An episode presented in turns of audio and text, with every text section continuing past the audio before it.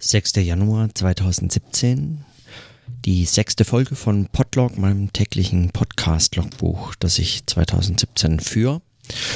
Und ich äh, starte heute mal mit ein paar Nachträgen zu gestern. Eigentlich wollte ich heute Morgen was aufnehmen. Äh, das bringe ich jetzt heute, äh, da, da will ich jetzt noch ganz am Schluss drüber sprechen. Aber genau, es gibt einen Tweet, den ich gerne kommentieren würde. Wobei ich gar nicht so sicher bin, ob das überhaupt hier am besten aufgehoben ist. Eigentlich ist es so ein Tweet, den man am besten, den ich am besten im, in, den, in dem Podcast No Radio Show diskutieren wollte. Aber da ist es noch so lang hin.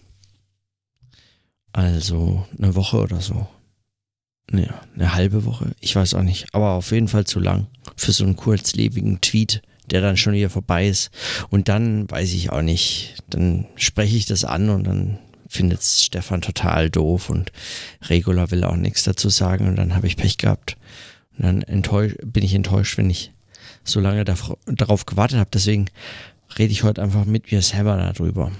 So, und ähm, also ich habe echt, heute hätte ich tausende von Themen und will aber da heute gar, also da ich heute gar nicht so lange aufnehmen möchte, ich möchte auch mal nur ein paar Minuten sprechen oder so. Mal schauen, wie das klappt. Jetzt bin ich schon bei eineinhalb.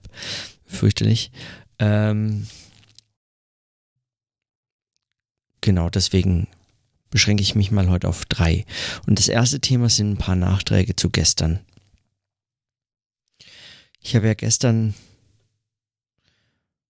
einfach mal so begonnen, ein paar Überlegungen zu dem Zusammenhang von Kapitalismus und Krieg im Nachgang zu einem Gespräch mit meinem Onkel. Äh, auszusprechen. Ich ring immer noch so ein bisschen nach Worten dafür, ne? Was ich da machen kann. Wie, was man da sagt, wenn man mit niemandem direkt spricht auszusprechen ist vielleicht ein gutes. Also, das trifft es vielleicht so ein bisschen. Na, mal schauen. Also ich habe versucht, ein paar Gedanken auszusprechen. Sowas wie ausformulieren. Statt Stichpunkte oder nur so. Also, naja. Und ich habe mich gefreut, dann heute Morgen hatte ich gleich wieder einen tollen und langen und sehr ne-, freundlichen Kommentar von Günther ähm, oft äh, unter dem unter dem Post und habe mich sehr gefreut, vor allem äh, auch über die kritischen oder provokanten Anmerkungen, die er so am Schluss gestellt hat. Und da möchte ich gerne heute mal einen noch vorlesen und darauf Bezug nehmen. Und von einem anderen Freund habe ich, der hat sich die Folge auch angehört, der hat mir sowas ganz ähnliches äh, geschrieben und sich gefragt, ob das, also ihm leuchtete auch der Kommentar von Günther eins, sei eigentlich doch plausibel und deswegen möchte ich das jetzt hier nochmal vorlesen. Also Günther schreibt, du gestern, Zitat, der Kapitalismus hält sich nur durch Kriege aufrecht, Zitat Ende. Wieder so ein Satz, der einem die Weltsicht erleichtert. Dich und Gesinnungsgenossen mag so ein Satz beruhigen, das Phänomen aber erfasst er nicht. Wie du ja einige Sätze weiter ja sagst, es gibt heute nicht mehr einen Schuldigen. Und vielleicht erstmal nur dazu. Also ich hatte ja eigentlich an der, an der Trennung oder dieses Kapitalismus und Krieg einfach als zwei unterschiedliche Phänomene getrennt zu betrachten. Diese Art, diese Betrachtung habe ich ja eigentlich vorgeworfen, dass sie beruhigt. Ne, man muss sich dann keine am Ende beunruhigenden Gedanken stellen, dass das was miteinander zu tun haben könnte. Am Ende das eigene Konsumverhalten auf der anderen Welt mit irgendwelchen bewaffneten Konflikten oder Kriegen verteidigt werden muss, damit ich hier in Ruhe mein neues iPhone oder mein neues Samsung äh, Galaxy, was auch immer, äh, kaufen kann. Oder dass ich hier mein Bio-Kaffee der nicht fair gehandelt ist, aber bio und ziemlich gut schmeckt und überhaupt mein Gewissen beruhigt, kaufen kann. dass also diese Sätze eigentlich die beruhigenden Sätze sind. Und jetzt dreht Günther das um und sagt, der Kapitalismus hält sich nur durch Kriege aufrecht, sei auch ein Satz, der beruhigt. Und der vielleicht mich und meine Gesinnungsgenossen äh, beruhigen mag, das Phänomen aber nicht erfasst. Und ähm, weil es gäbe heute ja keinen Schuldigen mehr. Also auch nicht den Kapitalismus. Der sei nicht schuld an Kriegen sozusagen. Oder das lese ich jetzt zum Beispiel daraus. Und wie, wie schon erwähnt, ähm, ein anderer Freund sagte mir auch, ähm, dass er, dass er das auch ganz ähnlich sieht. Also es gibt ja nicht nur Krieg, weil es den Kapitalismus gibt, es gibt auch schon äh, nicht erst seit dem Kapitalismus Krieg. Und man könnte es auf keinen Fall so eins zu eins zu rechnen und überhaupt. Aber das hatte ich eigentlich auch schon gestern, zumindest meine ich das in meiner Erinnerung so gesagt zu haben.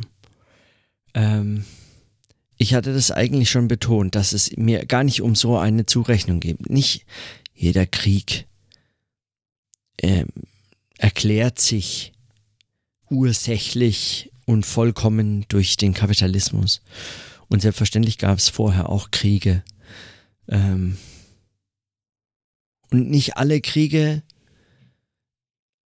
nutzen zwangsläufig dem Kapitalismus. Also all solche einfachen äh, 1 zu 1 Abbildungen oder äh, Pfeile oder Dinge, die man da einzeichnen möchte oder so, halte ich für unplausibel, unterkomplex. Würde ich überhaupt nicht so sehen. Aber es ist schon was anderes, würde ich sagen, zu die These, von der ich tatsächlich überzeugt bin, nämlich, dass der Kapitalismus unter Bedingungen, also informationeller, globaler Vernetzung, ne, unter Bedingungen des Internets, unter Bedingungen, dass wir in, theoretisch jederzeit alles wissen können, was am anderen Ende der Welt andere Menschen angeht und umgekehrt auch andere Menschen von mir, von dir, von uns und anderen erfahren können und eben auch von unseren Lebenssituationen erfahren, dass unter solchen Bedingungen diese extremen Unterschiede, die es global gibt, die eben auch die Form, wenn nicht die Folge, aber die Form dieses globalen Kapitalismus ist. Das ist die Form. So sieht er heute aus. Ja, kann man sich auf den Kopf stellen und mit den Füßen wackeln. Das ändert nichts.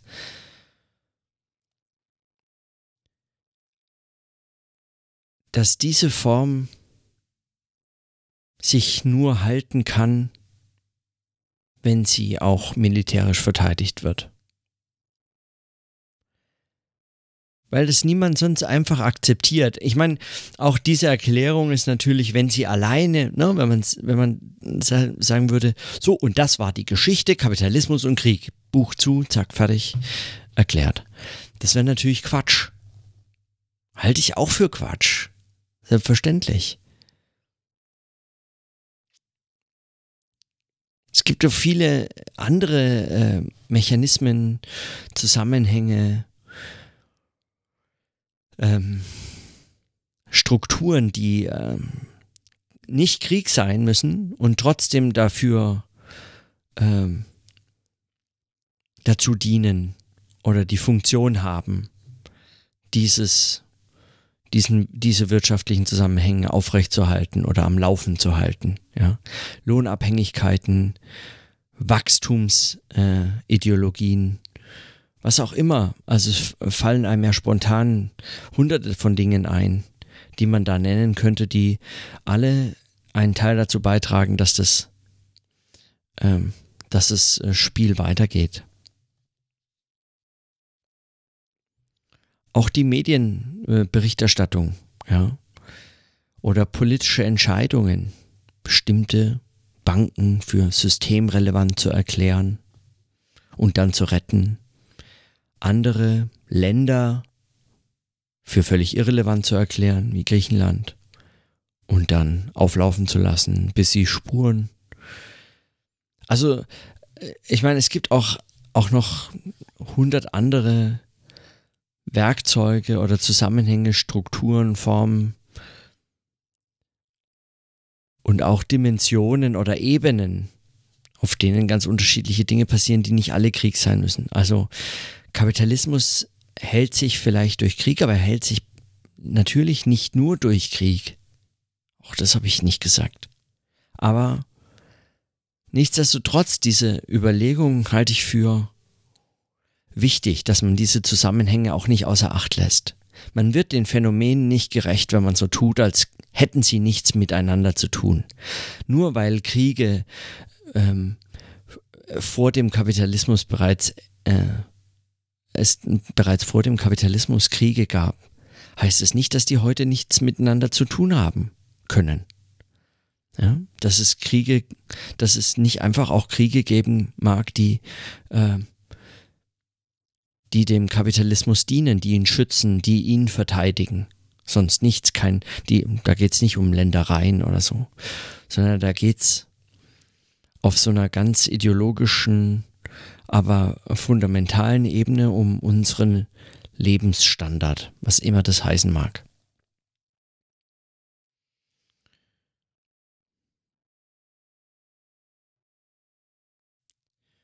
Also bei Daniel Ben Said, das, was ich, was ich gest, woraus ich gestern ein bisschen was vorgelesen hatte, das ist ja natürlich nur ein, ein Teil.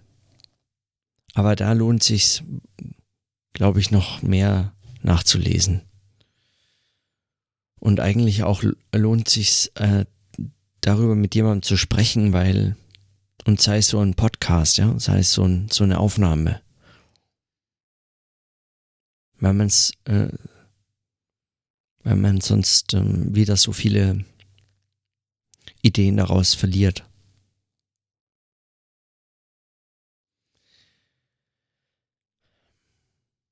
Und es sind, also ich, ich meine, da, mir fallen natürlich jetzt sozusagen als, ich, ich zögere immer noch selber zu mir Soziologe zu sagen, aber sagen, als jemand in dem Bereich Arbeitender ähm,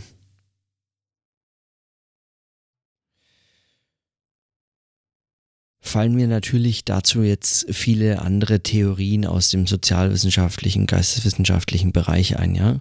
Konflikttheorien oder ähm, Theorien des Sozialen, ähm, Theorien von Gewalt, also soziologische oder sozialwissenschaftliche Theorien der Gewalt, in denen es beispielsweise auch Konzepte wie strukturelle Gewalt gibt ja, oder in denen äh, in denen beispielsweise latente und manifeste Konflikte unterschieden werden können und Faktoren ausgemacht werden können, was es bedarf, damit ein Konflikt tatsächlich manifest wird, ausbricht, ja, oder was, äh, was es braucht, damit äh, Konflikte eben immer auf dieser Ebene, der, also nur als latente Konflikte in Form von struktureller Gewalt oder so. Vielleicht kann man das, das kann man auch zusammendenken, würde ich meinen.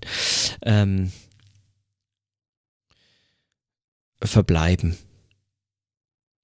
Also da gibt es zahlreiche Theorien und die, denke ich, äh, sind an der Stelle alle mit angesprochen oder mit gemeint.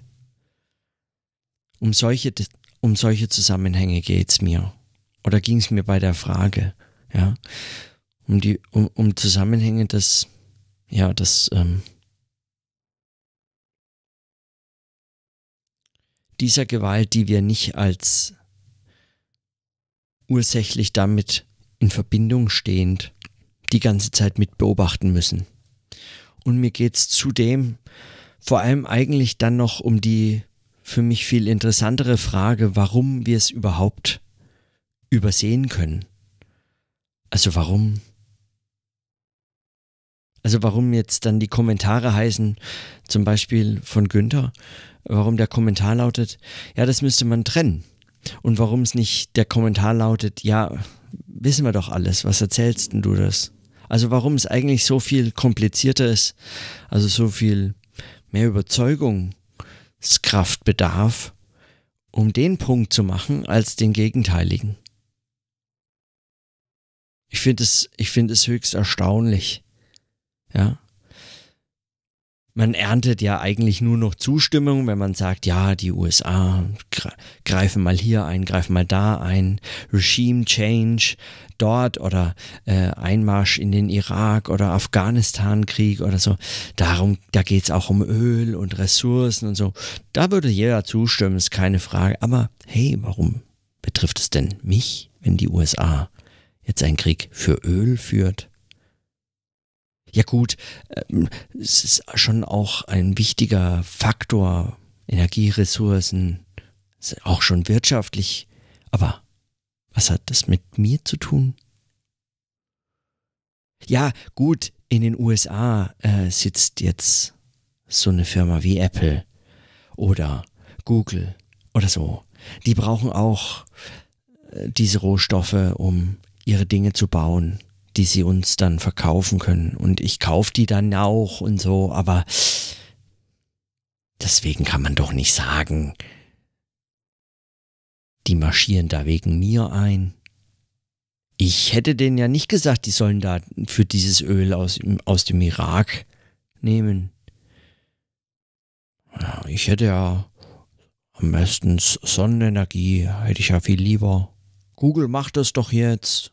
Ja, mit mir hat das nichts. Ich finde das, äh, also klar, das ist jetzt überspitzt dargestellt und so. Aber ich finde es wirklich erstaunlich, dass es, dass das möglich ist, dass einfach, also ich sage, die allermeisten darüber nicht nachdenken, dass es gar nicht als Frage auftaucht, dass es überhaupt nicht dazu, dass es auch niemand da, dazu schreiben muss. Ja, ich finde, man, ich meine, auf Produkten steht ja sowieso alles Mögliche, was schädlich ist. Ja, also passen Sie auf, zu viel Koffein schadet Ihnen. Trinken Sie keinen Red Bull während der Schwangerschaft. Club Mate sollten Sie auch nur noch drei Flaschen am Tag oder so trinken. Aber auf den ganzen Produkten steht nicht drauf, wurde für Sie mit militärischer Gewalt da und dort verteidigt. Dass es ankam, dass es gebaut werden konnte, die Ressourcen, die es dafür braucht, dass wir überhaupt jemanden dazu bringen, die so herzustellen, dass es diese Lohnunterschiede, diese Standortunterschiede gibt, Unterschiede der Lebensstandards, die es uns überhaupt erlauben, sowas zu kaufen und von anderen herstellen zu lassen und so. Also, ja, das wollte ich noch gesagt haben, zumindest, weil, weil mir schien, Vielleicht war das nicht deutlich oder so. Irgendwie aus den Kommentaren schien mir das so ein bisschen noch zu fehlen. Auf der anderen Seite hatte ich das, habe ich so im Nachdenken über das, was ich gestern eigentlich ausgesprochen hatte, hatte ich, habe ich mir selber auch Vorwürfe machen müssen, weil was mich am meisten nervt eigentlich an dieser Art der Vor, das, das, der, der, die Dinge darzustellen ist, von dem Kapitalismus zu reden. Das ist doch auch so, ein, so eine Worthülse. Wenn man die nicht spezifiziert, wenn man da jetzt nicht irgendwie Theorie dran macht, wie Stefan immer sagt, wenn man da jetzt nicht mal sagt, was man damit meint, ganz konkret, also wenn man das, diese Phänomene nicht einfach ins Konkrete hinein beobachtet, dann ist es eine Nichtsaussage. Die mich schon fast eigentlich zum dritten Thema, nämlich zu dem Tweet führt, aber kurz vorher wollte ich noch was anderes ansprechen. Also das war es jetzt so als Nachtrag. Ich komme auf das Thema sicher wieder und öfter zurück und und Kommentar von Günther war auch noch länger, aber ich aber das wird mich noch länger beschäftigen, da kann ich noch öfter was dazu sagen. Das war zumindest, was ich heute so gedacht habe und darum geht es mir ja auch jetzt in dem Podcast.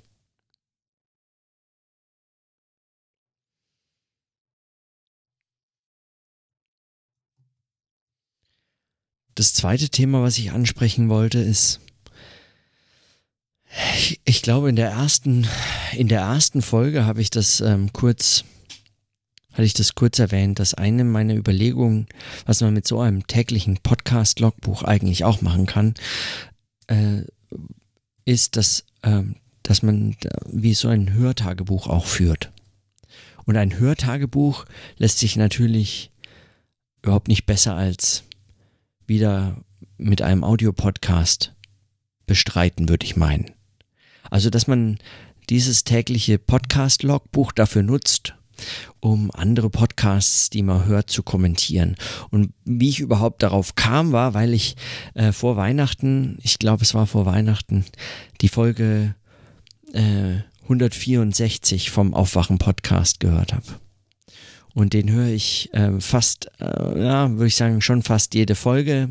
Nicht alle ganz und auch nicht wirklich alle Folgen. Aber die meisten Folgen höre ich seit Anfang an und mit großem Vergnügen. Manchmal auch weniger, manchmal nervt es mich auch, aber es ist einfach, ich finde es trotzdem sehr gut.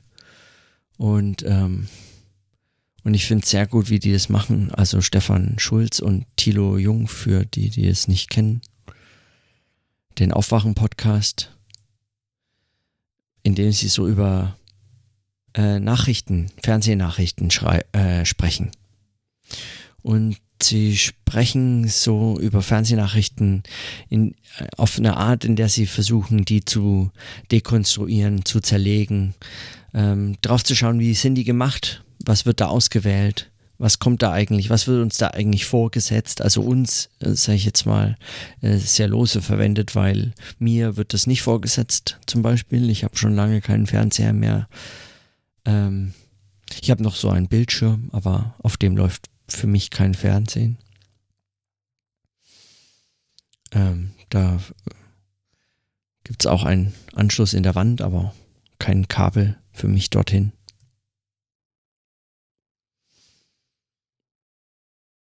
Ähm, aber das hinterfragen sie, was da so, also Stefan Schulz und Thilo Jung hinterfragen, was da so passiert, was da eigentlich läuft in diesem Fernsehen. Und von Anfang an war eigentlich die Devise im Aufwachen-Podcast den Fernseher ausschalten. Was im Fernsehen an Nachrichten läuft, ist einfach nur noch Quatsch. Das ist äh, Verblendung, es ist schlecht gemacht, man weiß hinterher weniger, als man vorher wusste. Es ist fürchterlich, es sind keine Nachrichten, es ist einfach ideologisches Geschwätz. Also in den allermeisten Fällen und sie können das an sehr guten Beispielen und in sehr guten Analysen ähm, immer wieder in, in den einzelnen Clips von Sendungen zeigen sie das. Und von Anfang an, wie gesagt, war eigentlich die Devise, man sollte so weitestgehend möglich auf Fernsehnachrichten verzichten. Und Stefan hat dann auch ähm, äh, dann nach ein paar Folgen war dann auch sein Buch fertig. Äh, Redaktionsschluss heißt es. Ähm, Im Hansa Verlag erschienen und da, ähm, da schreibt er über das Ende der Zeitung. Ähm, die Zeit nach der Zeitung. Und, ähm, und auch da ging es ihm zum Beispiel dann, vor allem im letzten Kapitel, wo er so ein paar Interviews mit äh, verschiedenen Leuten zu dem Thema geführt hat, ähm, um eine Nachrichtendiät. Also was macht man dann? Wenn man den Fernseher ausschaltet, wie kommt man an seine Nachrichten? Wie stellt man sich sozusagen seine, am besten schon seine Rohkostplatte irgendwie zusammen? Ähm, äh, wenn man diese aufbereiteten Fastfood-News äh, aus dem Fernsehen nicht mehr erträgt. Oder wenn man begründete Zweifel hat daran oder wenn man eben wieder aufwachen Podcastes mehr und mehr lernt zu dekonstruieren und zu zerlegen und anzuzweifeln. So. Und wie gesagt, das war die Ausgangsthese eigentlich von Anfang an. Und jetzt bei Folge 164, das war für mich tatsächlich so ein bisschen so ein äh, eins meiner persönlichen Podcast-Highlights von 2016 war diese Folge, glaube ich. Also ich bin mir nicht absolut sicher, weil ich habe sie jetzt nicht nochmal nachgehört, aber ich glaube, es ist Folge 164, die heißt auch noch Reputationsschaden und ich finde diesen, das, diese Bezeichnung, dieser Titel für diese Folge ist unglaublich gut. Es, äh, in so vielen, auf so vielen Ebenen trifft das, das genau, ja. Ganz kurz, in der Folge ging es um den, äh, den Anschlag äh, in Berlin ähm, am, auf dem Breitscheidplatz, der da eine Woche zuvor oder so passiert war. Und sie haben sich die Berichterstattung dazu angeschaut. Und Stefan hatte, und Alex Tyler war noch dabei, der ist auch manchmal dabei. Und äh, immer wenn er dabei ist, tut er eigentlich der Sendung äh, sehr gut. Ich finde es wunderbar, der hat immer so eine komische Mittelposition.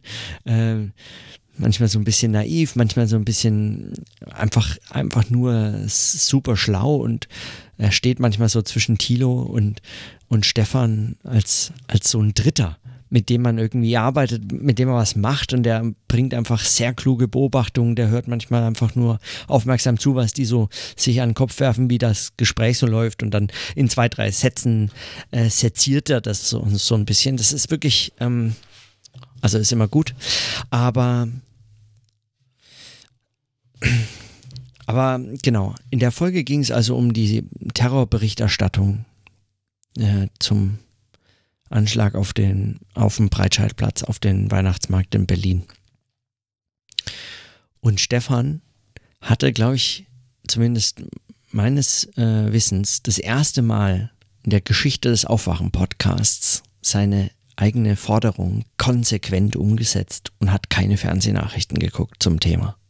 Hatte auch keine Clips mit dabei und war eigentlich davon begeistert. Also zumindest war so mein Eindruck. Er war wirklich, es, es, ähm, es, es macht, also mein Höreindruck, ich schilder sowieso nur meine Eindrücke, ja, äh, zu dem Thema. Aber mein Eindruck war, dass er wirklich überzeugt war, das äh, Richtige gemacht zu haben. In der Situation den Fernseher auszulassen, auch auf Twitter jetzt erstmal ähm, erstmal sozusagen mit einer gewissen Distanz an die Dinge zu gehen und nur sporadisch zu schauen, eigentlich am besten erst am nächsten Morgen, weil sobald klar war, dass nicht klar war, was da eigentlich vorgefallen ist, kann man alles ausschalten, sich irgendwelchen anderen Dingen zuwenden und abwarten, bis eben die Dinge ein bisschen klarer sind, bevor man sich jetzt dann in irgendwelche wüsten Spekulationen verliert, wie es ja die Fernsehnachrichten dann in aller Breite vorgemacht haben, wie das mh, hm, im Worst Case auszusehen hätte, wenn man sowas wollte. Und Thilo hat eigentlich gemacht, was der Aufwachen-Podcast die 163 Folgen zuvor auch schon gemacht hat. Er hat nämlich die Fernsehnachrichten mitgebracht als Clips. Und warum auch immer, also als hätte er es vorausgeahnt, dass ähm, Stefan gar nichts mitbringt, hat er auch noch, noch dazu die Nachrichten von RTL mitgebracht. Also vom, von Fernsehnachrichten in Deutschland auch noch mit das Schlechteste, was man hat finden können. Und, und äh, die Folge war für mich deswegen so großartig, weil, weil mich dieser Ärger von Stefan absolut begeistert hat. Es hat mich einfach begeistert. Der war äh, wirklich streckenweise schon richtig sauer darüber, dass ihm Thilo, ihm und Tyler, Thilo über eine Stunde lang, also ich glaube fast eineinhalb Stunden lang, Terrorberichterstattungsterror liefert. Also sie damit terrorisiert, sie über diese Berichterstattung nachträglich in Kenntnis zu setzen. Und der Ärger, der war so, der war, der war wirklich, es war so ein richtig, wie so eine geladene Stimmung irgendwie, die da so rüberkam. Und ich fand so großartig, weil, weil das ganz unterschiedliche Dinge für mich äh, zeigt. Zum einen zeigt es eine Frage, die ich schon recht früh eigentlich den, ähm, dem dem Aufwachen-Podcast gestellt habe. Da gab es dann auch mal so eine ein bisschen anstrengendere Diskussion zu so einer Folge. Da hatten sie den äh, Bild Online-Redakteur Julian, wie heißt der denn? Reichert, Reichert, Reichert, irgend so ähnlich. Hm, Julian auf jeden Fall eingeladen. Und, ähm, und dem so, äh, also mit dem ein Interview geführt. Und das schien mir so ein bisschen ähm, wenig kritisch äh, und das habe ich äh, kritisiert. Weil ich mir dachte, dann kann man sagen, man könnte dann den Aufwachen-Podcast für die nach den gleichen Kriterien eigentlich mal befragen, wie Sie Fernsehnachrichten befragen. Also wem gibt man in den Nachrichten eine Stimme, wen lädt man ein, wer sind die Gäste eigentlich, wie sucht man die aus und wie stellt man Fragen, um was zu zeigen. Und meines Erachtens, ähm, also mir, ich fand es weniger informativ. Ich hätte mir dann ein kritischeres Interview gewünscht und ähm, und es ist jetzt nicht so, als wäre das, als als wäre da ähm, der Bild Online äh, Chefredakteur, jemand, dem man jetzt noch unbedingt eine Stimme geben muss, weil der hat auf jeden Fall eine. Der hat immer eine Stimme. Der hat äh, ein Riesenorgan, äh, mit dem er notfalls seine Meinung oder seine Ansichten ähm, in die Welt posaunen kann. Also darum kann es nicht gehen. Und dann habe ich mich halt gefragt, worum es da geht. Aber also da habe ich mich, äh, damals hatte ich mich schon gefragt, wie geht es denn jetzt, also wie geht es denn eigentlich weiter mit dem Aufwachen-Podcast? Machen die jetzt unendlich weiter Fernsehnachrichten zu diskutieren und wie die, äh, äh ähm, wie, wie, schlecht die sind und wie wenig man die braucht und wie sie erzeugt werden, wie sie konstruiert werden und wie sie manipulieren, wie sie öffentliche Meinung äh, erzeugen sollen und zwar Meinung im, im schlechtesten Sinne und wie sie äh, für die Regierung oder gegen oder was auch immer sie sein sollen und machen sollen, wie sie das alles erreichen. Und sagen, und wie hält man sich 160 Folgen lang ähm, bei der Stange, wenn die erste, der, eigentlich die erste Botschaft in der ersten Folge war, den Fernseher ausmachen. Einfach ausschalten. Das fand ich spannend. Das hat mich schon lange, äh, habe ich mich schon lange gefragt. Und an dem, in der Folge 164, da wurde das voll, also da, da stand das in dem Ärger von Stefan stand es eigentlich im Raum. Das war die Frage, würde ich sagen. Ja. Weil Thilo hat nichts, der wirklich hat mir auch streckenweise fast leid, weil er, ähm, er ähm, also mein, das war mein Eindruck. Vielleicht hatten die es alles abgesprochen und so und dann war es ein coole Performance oder was. Aber ich glaube ich nicht. Und ähm, mein Eindruck war, er wusste gar nicht, wie ihm geschieht. Ja, er hat ja gar nichts, sagen, er hat nichts Böses gemacht oder gar nichts, was er hat, er hat überhaupt nichts gemacht, was normalerweise Ärger auf sich zieht, sondern er hat konsequent gemacht, was, was die da machen. Ja. In dem Fall halt Terrorberichterstattung, Terror. Ähm, ähm, und und, ähm, und RTL, also gut, das war das Ganze natürlich auf die Spitze getrieben. Äh, schlimmere Beispiele kann man nicht mehr finden oder zerlegen. Und man kann sich auch nicht einfacher machen, eigentlich äh, Medien und Nachrichten zu kritisieren, als RTL und Terrornachrichten zu kritisieren.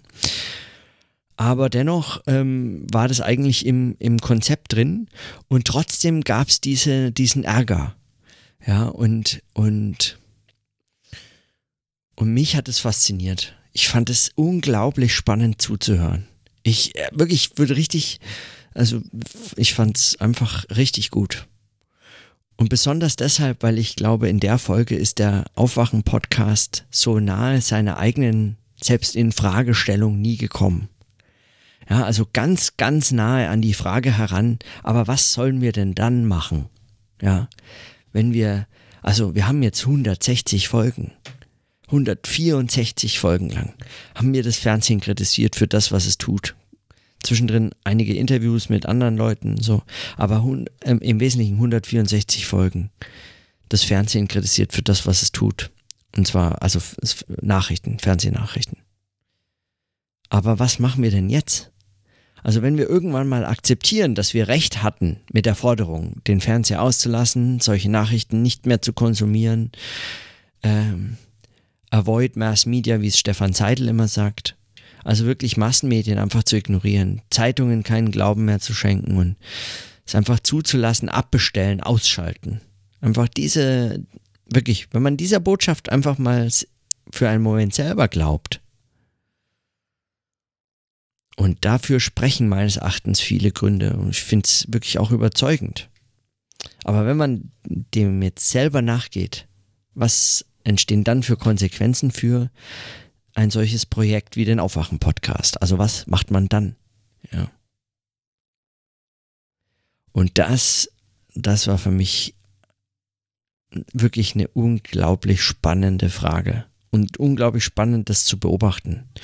Und ja, und äh, dann habe ich jetzt neulich äh, die Folge noch äh, auf dem 33C3, wo sie mit Hörerinnen sich getroffen haben und so ein paar ähm, dann auf die Bühne gebeten und mit ihnen auch nochmal gesprochen haben, was sie so, wie sie, wie sie Medien konsumieren und ob sie Fragen haben, Kritik und Anregungen, Lob und was auch immer, was sie gut finden und so. Und auch da kam diese Frage. Einer der ersten äh, auf der Bühne hat tatsächlich genau diese Frage gestellt. Der hat auch genau diese Frage gestellt. Ja, was macht ihr denn dann weiter jetzt? Also soll es immer so weitergehen? Und da wird's, da wird's wirklich spannend, weil das ist doch das, was wirklich jetzt, wo, worüber eigentlich keiner so recht Bescheid weiß. Ja. Also Klaus Kusanowski, auch einer, auch ein Gast, äh, regelmäßiger Gast im Aufwachen-Podcast und auch jemand, mit dem ich schon öfter in Podcasts gesprochen habe oder auch so. Äh, der sagt ja aus diesen und anderen Gründen, Kritik ist viel zu leicht. Viel zu leicht. Kritik geht heute einfach immer. Ja. Dazu braucht man nichts, dazu muss man nichts können. Kritik geht, kann jeder. Jeder Eckenpisser kann Kritik. Aber die Frage, was man dann macht, also wenn es das jetzt nicht sein kann, also wenn es nicht Fernsehen sein kann, aber die Kritik irgendwann sich auch wiederholt, ja, oder die Kritik sich irgendwann dabei ertappt, dass sie vielleicht sogar noch die einzigen sind, die überhaupt noch Fernsehnachrichten schauen. Also das war ja auch so ein, also bei dieser Folge wirklich, das war ja, also fast schon, man hatte den Eindruck, Stefan hatte fast schon physischen Schmerz bei dem, was ihm Thilo so an Material mitgebracht hat. Und ich fand es extrem spannend. Er hat ja diese, er hat ja sozusagen die, die Forderung des Podcasts umgesetzt, kein Fernsehen geschaut und mit dem, im Gespräch mit Thilo hat er nachdrücklich diese, äh, nachträglich auch nachdrücklich, aber vor allem nachträglich diese äh, Fernsehnachrichten wieder reingedrückt bekommen so richtig reingewirkt. So nach dem Motto, dann magst du einmal einen Tag ausgeschalten haben und nichts geguckt haben.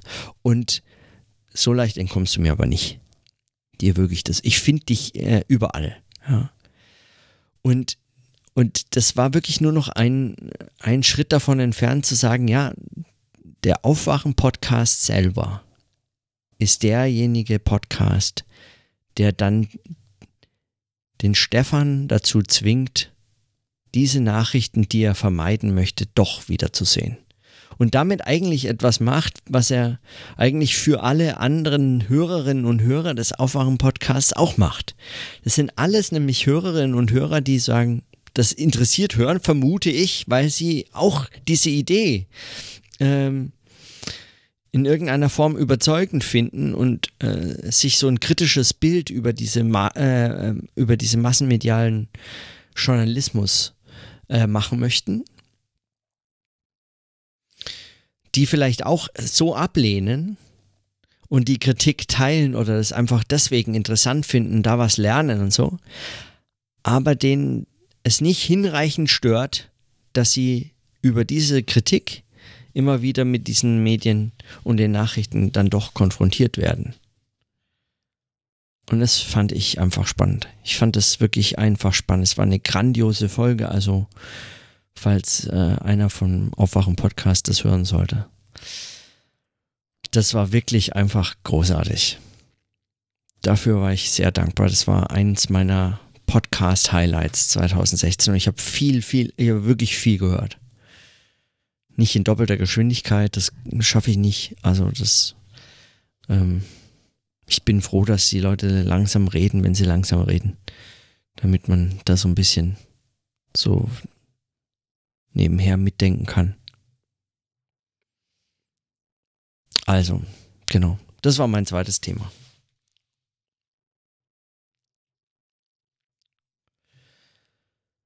Und jetzt wirklich nur noch ganz kurz, weil es sind jetzt auch schon wieder fast 40 Minuten, wollte ich das dritte Thema zumindest noch angesprochen haben. Aber wie gesagt, es ist eigentlich was, was ich sowieso lieber im, in der No Radio Show mit Stefan und Regula diskutieren würde. Auch wenn es bis dahin noch so ein bisschen hin ist und deswegen notiere ich das jetzt einfach hier mal kurz. Heute Morgen habe ich einen Tweet in einer meiner Listen, die heißt Theorie und so, gefunden, weil äh, Dirk Becker das geretweetet hat. Das ist ein Tweet von der Neuen Zürich, äh, Zürcher Zeitung, der NZZ. Und sie schreibt in dem Tweet, der vermutlich kürzeste Beitrag, den unser Feuilleton je veröffentlicht hat. Mehr dazu hier, Doppelpunkt. NZZ.ch slash Feuilleton slash Punkt, Punkt, Punkt und dann geht der Link so weiter. Und angehangen war auch ein Screenshot von diesem Artikel.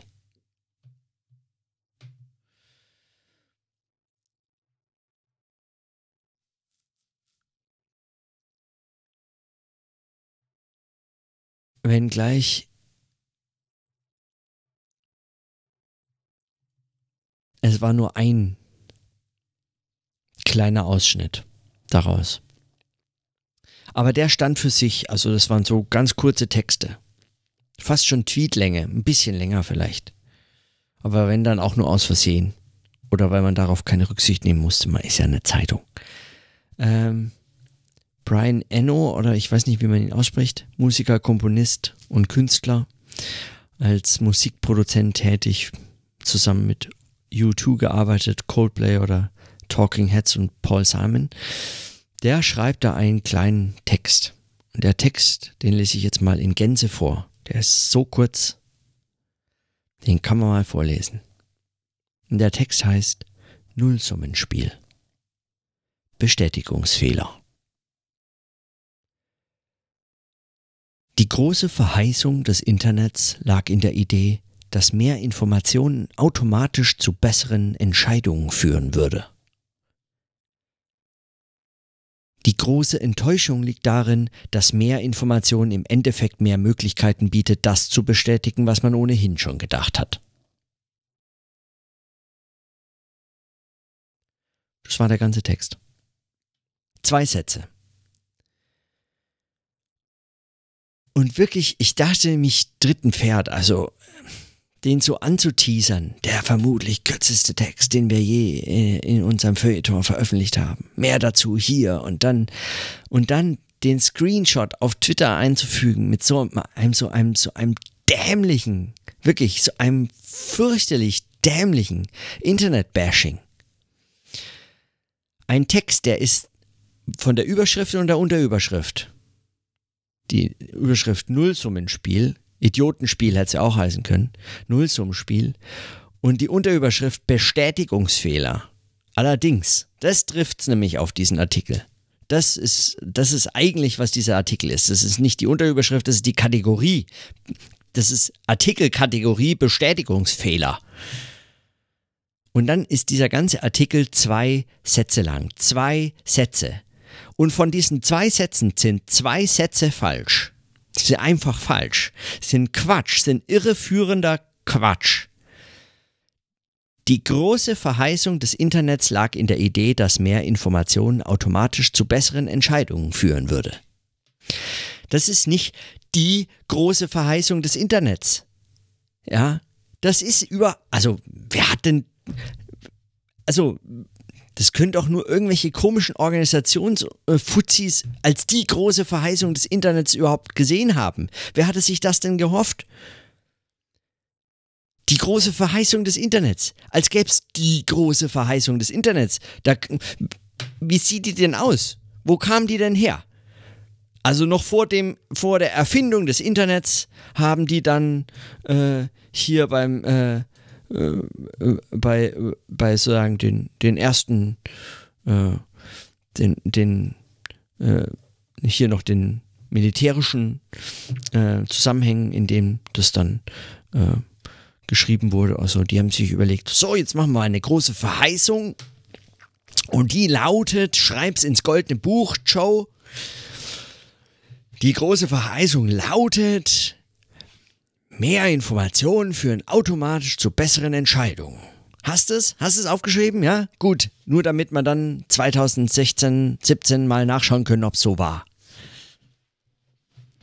Schick am besten gleich eine Kopie an Brian Eno. äh, der möchte sowas immer gerne wissen. Ah, ich kenne den, der will das wissen. Die große Verheißung des Internets lag überhaupt nicht in der Idee, dass mehr Information automatisch zu besseren Entscheidungen führen würde. Ja, es gab viele große Hoffnungen, die an das Internet, also wer da ein bisschen äh, deutlich differenzierteren Eindruck davon haben äh, wollte, was, äh, was ähm, was alles für Hoffnungen mit äh, der Erfindung von Techniken äh, in Verbindung gebracht werden. Der kann sich da ähm, den Vortrag von Katrin Passig auf der Republika dazu anhören. Äh, 2000, wann war das? 13 oder so. Ähm, Standardsituation äh, der, ähm, wie heißt es denn? Also der, der erste Vortrag hieß Standardsituation der Technologiekritik und dann hatte sie ähm, ein paar Jahre später, ähm, also eben, äh, also 2000, das war 2009 und 2012 auf der Republika hat sie einen Vortrag gehalten, der hieß Standardsituation der Technologiebegeisterung. Und den gibt es auch auf YouTube. Und da kann man sich den mal anschauen. Also wenn man mal wissen möchte, was alles für Hoffnungen mit dem, äh, mit, mit allen möglichen neuen Technologien äh, zu Zeiten ihrer Erfindung ähm, verbunden werden, dann ist man da sehr viel besser beraten. Aber dieser erste Satz ist schon einfach falsch. Und, und quasi als Konsequenz ist der zweite Satz auch noch falsch. Die große Enttäuschung liegt darin, dass mehr Informationen im Endeffekt mehr Möglichkeiten äh, bietet, das zu bestätigen, was man ohnehin schon gedacht hat. Wessen große Enttäuschung liegt denn da drin? Die große Enttäuschung. Ja, also wenn der dann nicht von seinen ganz spezifisch eigenen großen Enttäuschungen redet und dann dementsprechend von seiner ganz spezifischen eigenen Dummheit, ja, weil also aus anderen Gründen kann man doch sowas nicht hoffen und dann so enttäuscht sein, ja. Also, dass mehr Informationen im Endeffekt mehr Möglichkeiten bietet, das zu bestätigen, was man ohnehin schon gedacht hat, das war doch schon immer so. Also, was ist denn da, das, da ist doch nichts, also das ist doch Quatsch, das ist, da ist doch niemand enttäuscht. Weil davon abgesehen, wer ist denn darüber enttäuscht? Ja, also wenn ich, wenn ich denke, dass ich was weiß und ich finde dafür Bestätigung, zum Beispiel als Wissenschaftler finde ich sowas in der Regel ja ganz gut. Es gibt da sogar einen Fachausdruck für. Man nennt sowas dann beweisen oder belegen oder begründen. Auf jeden Fall ist es was Positives. Ja. Es ist auf jeden Fall niemandes große Enttäuschung, dass mehr Informationen im Endeffekt mehr Möglichkeiten bietet zu bestätigen, was man ohnehin schon gedacht hat. Das ist ja nur eine Enttäuschung für denjenigen, der das Gleiche für jemanden nicht wünscht, dessen Überzeugungen er aus Gründen ablehnt. Was da eigentlich stehen sollte, was der Satz vermutlich heißt, ist, die große Enttäuschung liegt darin, dass die ganzen Informationen, die für mich persönlich, Brian Eno, eine totale Bereicherung sind und meine Weltsicht erweitert und überhaupt mein Horizont verbreitert und so weiter hat, die mich zu ganz neuen Überlegungen geführt hat, künstlerisch und produktiv und so weiter, dass diese ganzen Informationen für diese ganzen Idioten da draußen leider überhaupt nicht diese tolle Wirkung hatte, sondern äh, die auch noch dazu äh, ihnen erlaubt zu bestätigen, was diese Trottel schon immer gedacht haben. So, und das sind zwei Sätze wirklich, die sind, die sind so, die sind so kurz wie schlecht. Die sind so kurz wie schlecht. Das ist unglaublich. Und das äh, sieht den, äh, den Massenmedien wirklich ähnlich. Das ist genau der Punkt. Äh, das geht genau in diese Richtung, die Stefan Seidel und Tina Piazzi immer als als äh, Apes oder Apes bezeichnen, ähm, Acquired Internet Bashing Syndrom.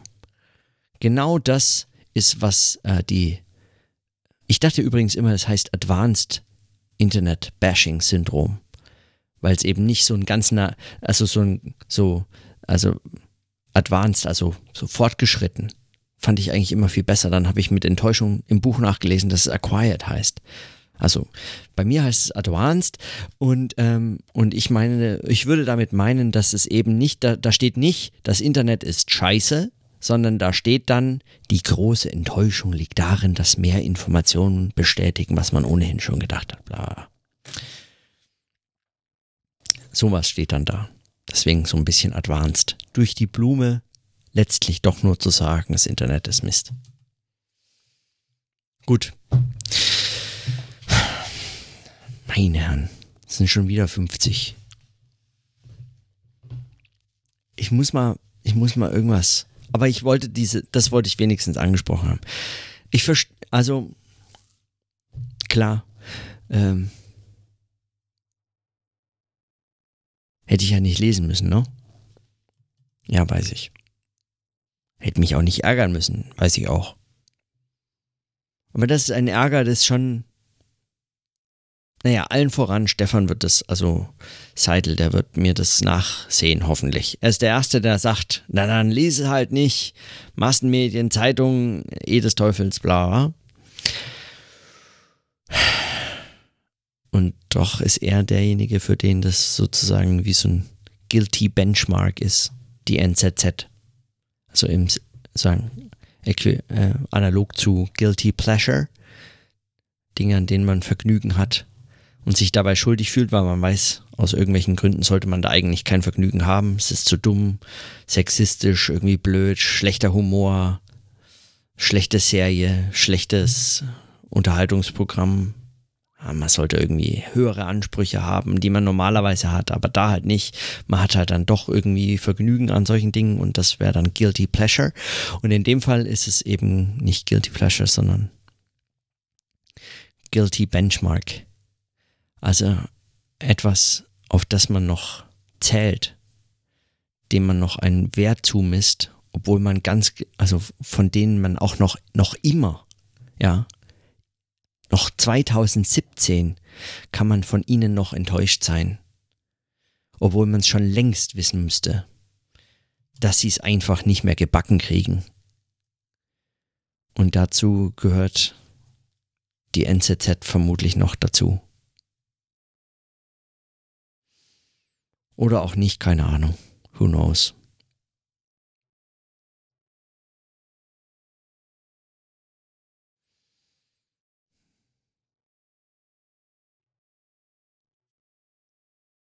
Aber das sind doch, das sind doch echt unmögliche.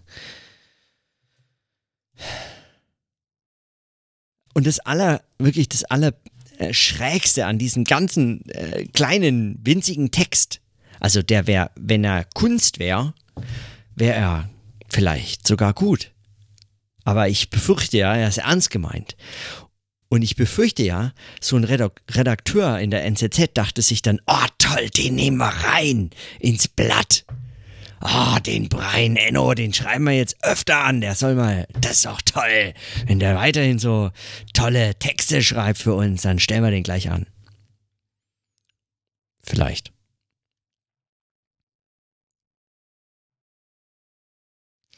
Das perfide an der ganzen Geschichte ist ja, dass dieser kleine Text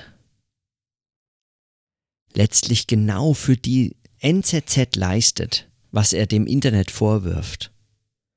Nämlich, dass die große Enttäuschung an der NZZ eigentlich darin zu sehen ist, dass sie, je länger es das Internet gibt, einfach nur umso lauter schreit, wie blöd sie es findet also was sie schon immer gedacht hat. Letztlich, weil es natürlich die Existenz der NZZ bedroht. Wirtschaftlich wie auch sagen, funktional. Und dann schreibt so ein kleiner Text genau, macht genau das zur Enttäuschung, was er dann dem Internet vorwirft. Sozusagen auf so einer performativen Ebene ist der Text irgendwie gut. Aber Inhalt, es, also, naja. Gut, das war jetzt noch mein Kommentar zu dem Tweet. Ich verlinke das alles, was ich jetzt äh, mal angesprochen hatte in den Show Notes. Also ihr könnt da nachschauen oder hören besser oder lesen. Die Folge Reputationsschaden 164, die kann ich wirklich allen empfehlen. Das ist zwar lange, aber es lohnt sich meines Erachtens. Das, also es hat mich wirklich völlig begeistert. Und ansonsten schaue ich mal, was mich morgen beschäftigt. Ich habe immer noch Urlaub. Im Übrigen, ja. Irgendjemand hat äh, in einem Kommentar geschrieben, ich hätte zu viel Zeit. Ich habe Urlaub, ja.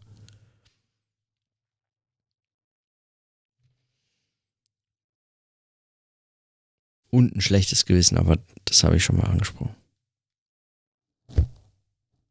Okay. Dann bis morgen. Tschüss.